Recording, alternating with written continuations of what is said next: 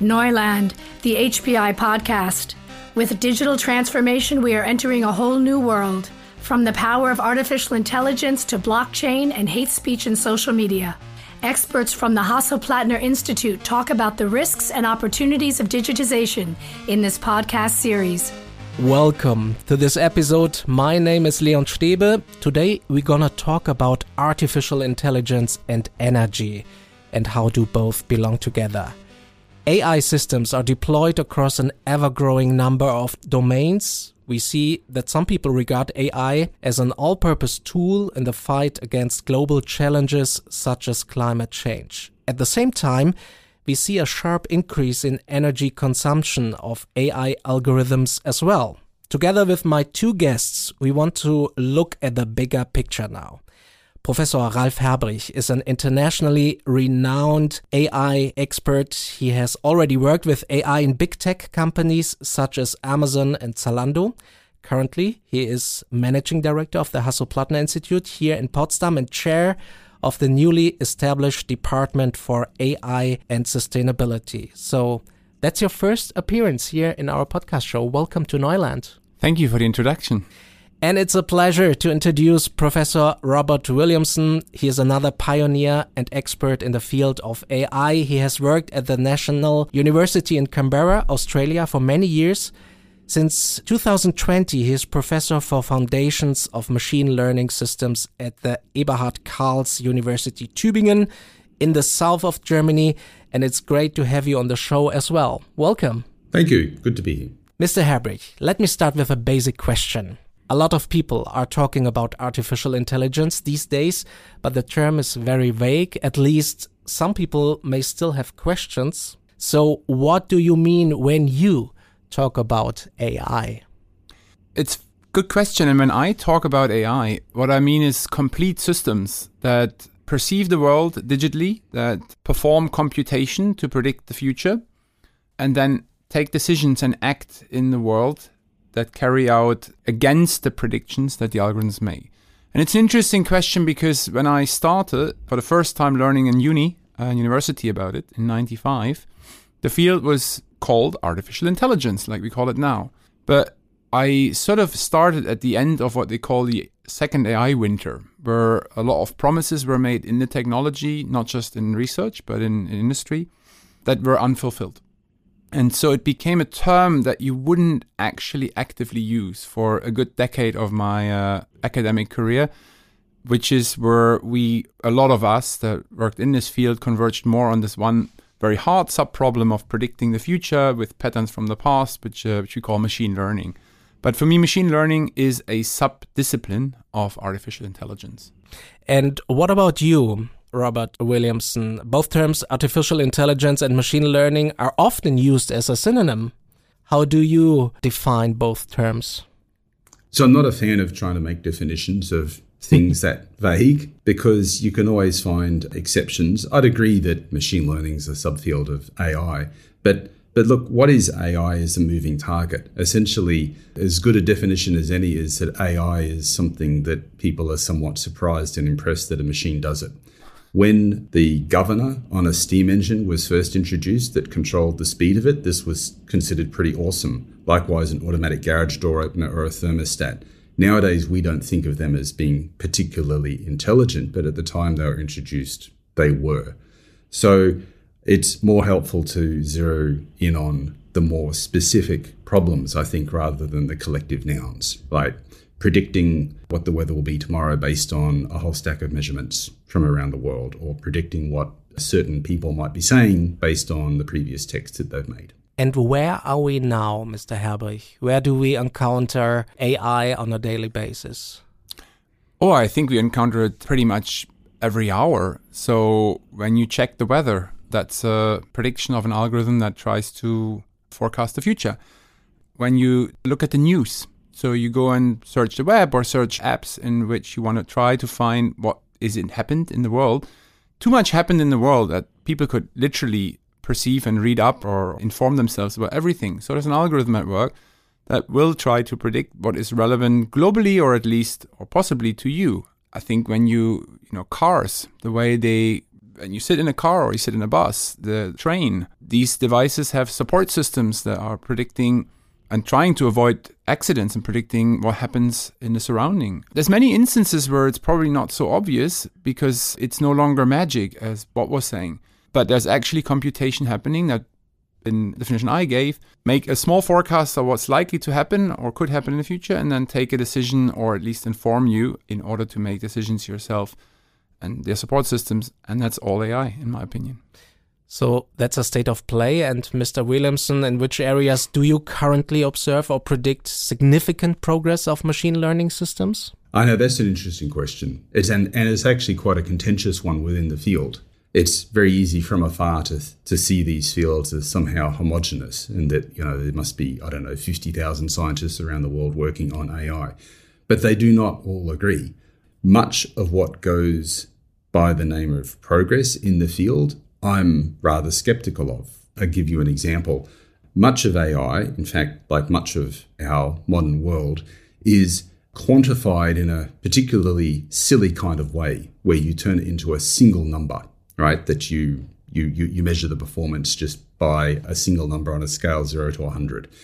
So you can talk about here's a prediction problem, my classifier gets it right 90% of the time. Ralf comes along with one that's accurate 91% of the time, and there's a big celebration of that fact. I would say a large fraction of current machine learning research is of that mold. Now, it's not surprising that this occurs. You see the same thing like with motor cars. You know, this motor car uses only five litres per 100 kilometre, this one uses six, therefore, the one that uses five is somehow better. So, that kind of scalarization simplifies things a lot.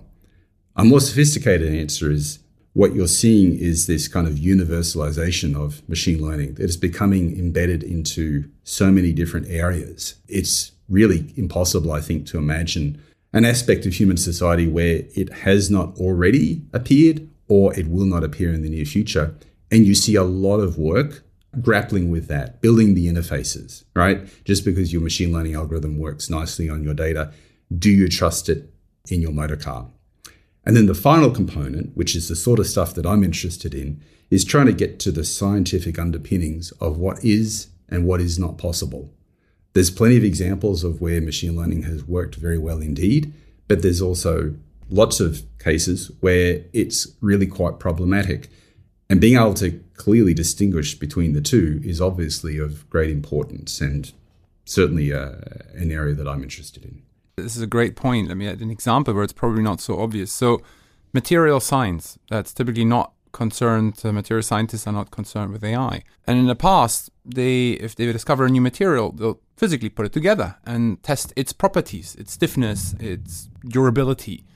Today, a lot of it in the, in the age of simulations is happening by simulating the properties of this new material that turns out to be very computationally intensive. So there is now a big strand where the computation of the simulation, so it's already better than having to build it, is approximated with algorithms that try to predict what the simulator would have computed in a cheaper way. And that's an area where all of a sudden material scientists really need to find an interface to leverage these AI methods for their science, for their work, to speed up and in a cost efficient way the development of new materials, like uh, you know your your stiff surfaces, glass surfaces on consumer devices that we all use and cherish not to break every day. Mm-hmm. And cost efficient is a good point here. Uh, it's clear that every new application needs energy, Mr. Herbrich. Let's look into this. What is the effect of AI applications on the ecological footprint nowadays? It starts to get significant. So, I'll give you a number. There's about 4% of what energy is used up by data centers, and an increasing amount of computation in them is predictive computations that we need as an input to decision making for real world applications.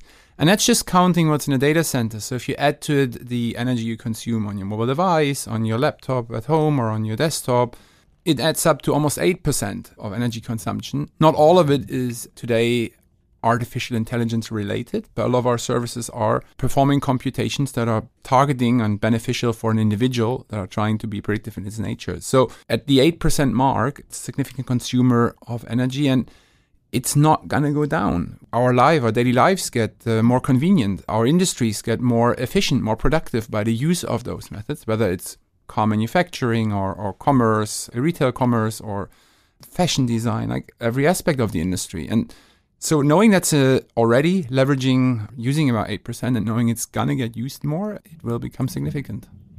And what exactly is the reason here for the high energy consumption, Mr. Williamson? Is it the training of the models? What is it exactly? The training of the models certainly is probably one of the larger consumers. The, the, the point is, machine learning technology is intrinsically built upon mathematics, and the mathematics that it uses when you translate it into code uses a stupendous, a truly stupendous number of computations, particularly for the large models.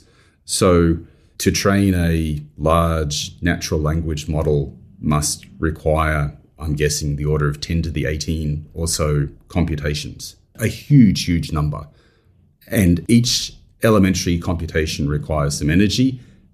It's as simple as that, just basic arithmetic for example, the 10 to the 18 computations, if you were to take them on traditional energy sources, it translates as much CO2 footprint as a flight from Frankfurt to New York.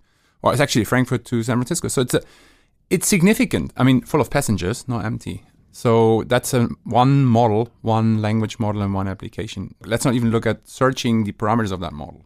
So, in this context, there is a special responsibility for scientists to create AI algorithms that are more energy efficient? Absolutely. And as Bob was saying, part of the reason is it's today based on mathematics, deterministic mathematics, and it doesn't always map it in a way where you get the proportional good output. So one approach that people have already shown is in a computer, we have to take a representation of numbers. We have to make them discrete. Computers are not analog. So that means we used to take a high precision because we, we didn't want to make mistakes. We used to use this software for accounting. But it turns out that if you half or even take a quarter of the bit representation, the resolution of the numbers themselves, you're not losing much in accuracy because of the nature of the computation being aggregative in many ways. So no single parameter is, is detrimental or by itself so key and so crucial for the accuracy of the prediction.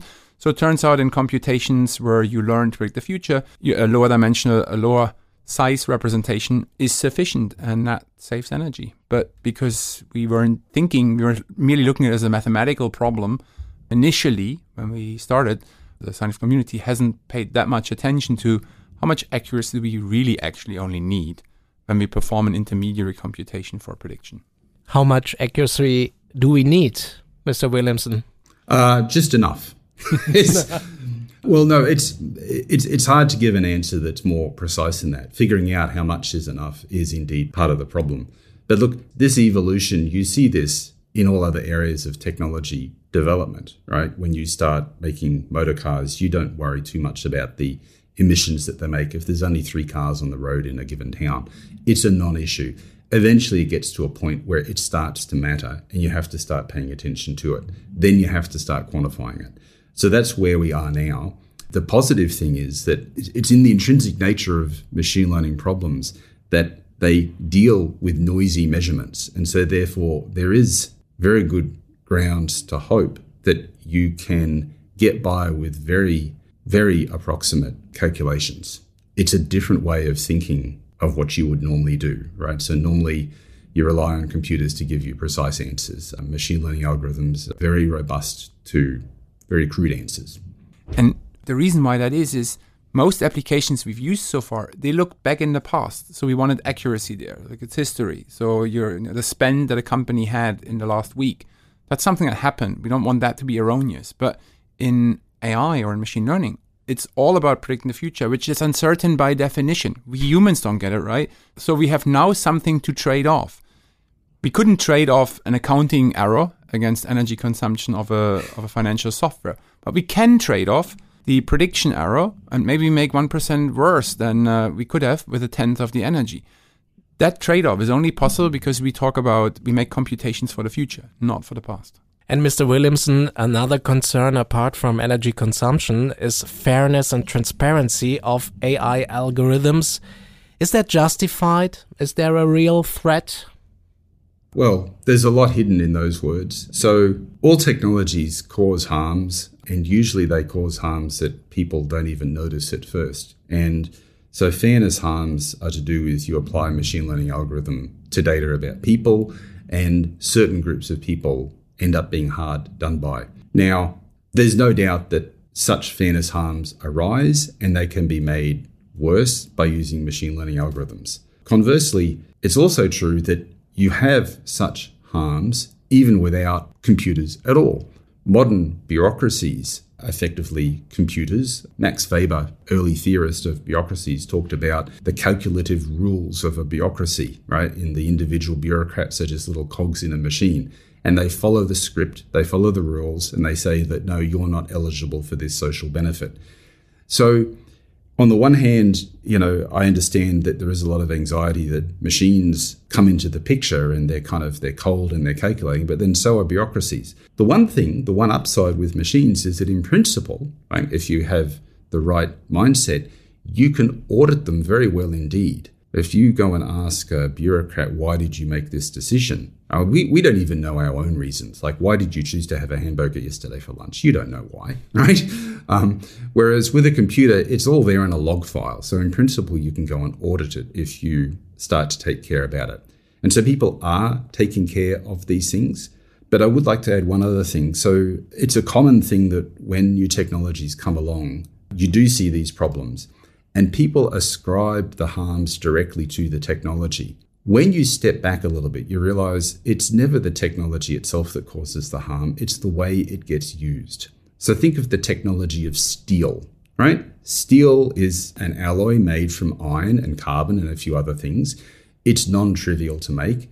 It's great material. You can use it for all sorts of things. You can make a baby's pram or you can make a gun. Mm. So, is steel technology good or bad? Right? So it's exactly the same with AI.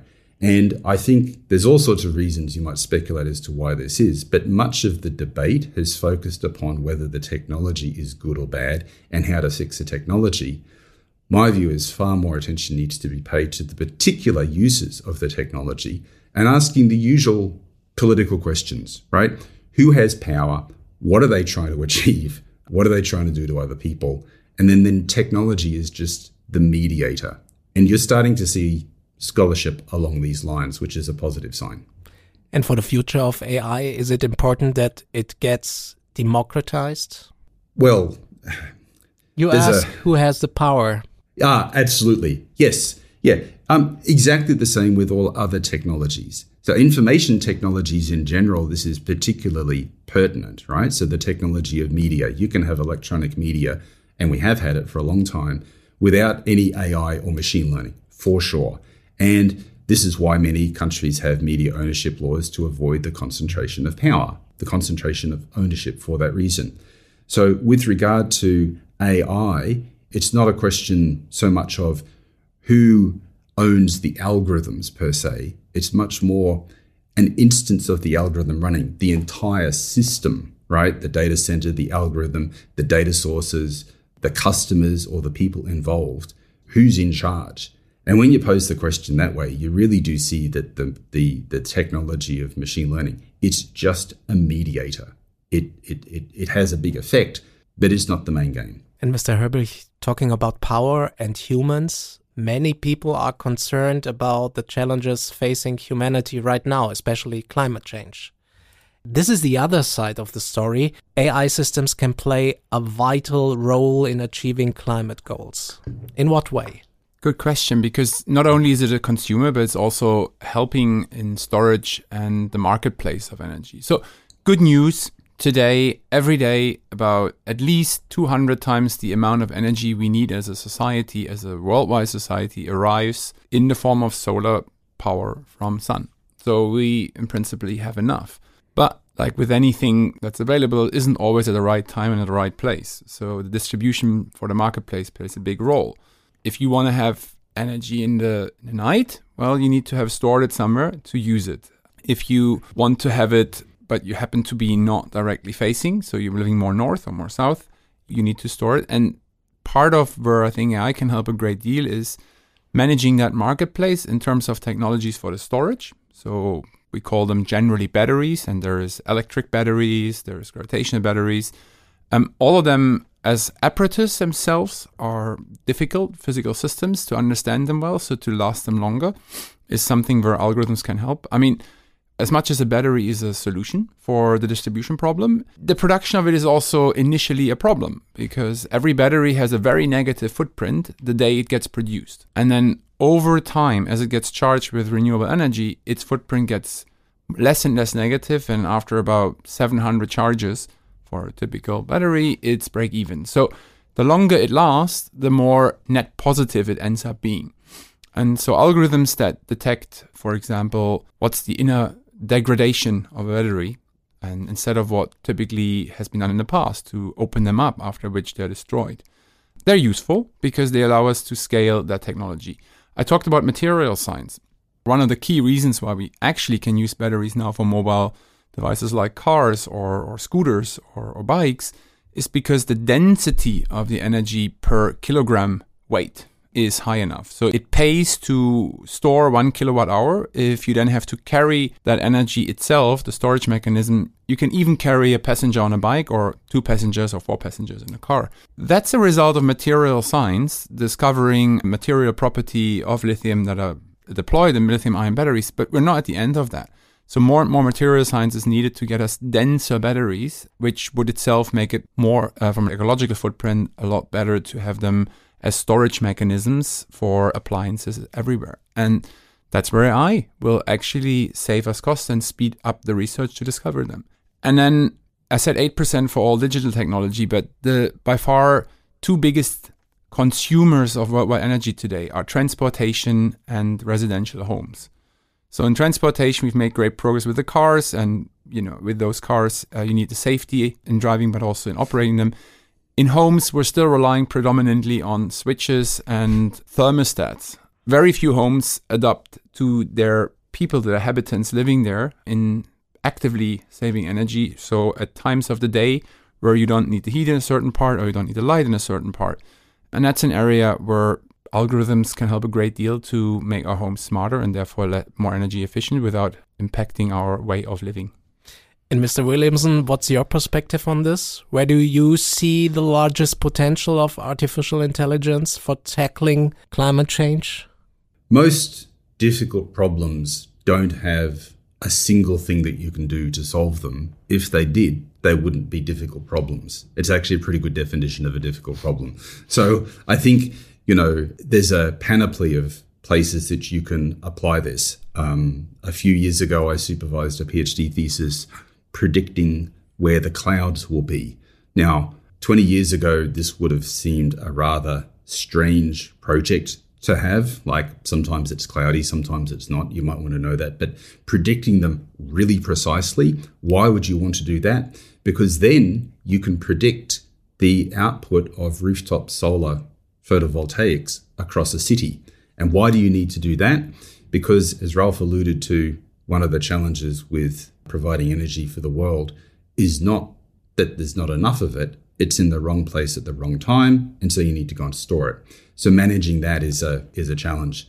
You could probably rattle off, you know, 10 or 20 other areas where you can apply the technology of AI. And which one ends up being the most important, you'll only know when you've tried it out. It's the nature of the problem. If you could work it out in advance, you'd go and put all of your effort into that. So it's a fine thing that many people are looking at this in a, in a, in a multitude of ways, just like all other technological problems that we've ever faced. And then there will be solutions, but we just don't know what they are yet. But that's why it's so important. I think, I mean, research has the, that we do broad range of research on it. I think it's not about producing one wonder tech that you deploy and then all of a sudden all is good. And research has it in its nature. There will be some failures along the way, but we'll, we'll need to try them all out and you are the chair of the newly established Department for AI and Sustainability. What are your goals? How do you want to bring both fields together here? Well, I think uh, as a chair for an institute is to help grow the next level of leaders as academics themselves that cover a lot of the ideas and work out if they do work or not but also founders that take their idea, found a company maybe in for more circular, more longer lasting battery technology for trustable trustworthy tech in a smart home that you are happily deploying in your home and feeling the privacy is, is, is guaranteed. So my goal is really to to build that new next level of scientific and industrial leaders. So, and what excites you the most, Mr. Williamson, when you talk about AI and machine learning? So, at the moment, what excites me at most mm-hmm. is excavating the foundations. So, I don't know, it's a peculiarity of some scientists that rather than looking at the shiny building, you pay attention to the hole in the ground that it was dug in. So, machine learning uses the raw material of data. And there are theories of data that machine learning has appropriated from a long time ago, probability and statistics. And so, what I'm excited about at the moment is examining the basis of that very, very closely to understand how one might change what one does in machine learning. A very concrete example, which is simple enough to understand. One of the simplest things that you might do when given a stack of numbers is to take the average. And we do this intuitively to, I don't know, we average out the noise. It sort of, you know, factors out inconsequential variations. Now you ask yourself, why the average? What other things might you do? This turns out to be a remarkably fertile question to pursue with all sorts of other connections, and it goes to the foundations of probability theory. And then one can connect it back to state of the art machine learning algorithms. So, motivated by understanding what machine learning algorithms do, and in fact, motivated by questions of fairness, like which you alluded to earlier, takes me to these foundational questions in mathematics, which is a lot of fun. So, that's what I'm spending my time doing. Maybe I want to add one thing that Bob and I are looking at because it's probably easy to understand as it's so foundational. And maybe we're on a path to nowhere, or maybe we're on a path to somewhere, which is the simplest thing you learn in the first grade is adding numbers, small numbers, you know, one plus three. So every school child tells you that's four. So one of the ways that we're looking at is given there is uncertainty in the prediction, what happens if you use unreliable compute units Today we don't. So today every computer will always tell you four. But what if we actually reduce, let's say, voltage so heavily on a chip that it makes mistakes so that it doesn't, one plus four can end up being five or six or even eight?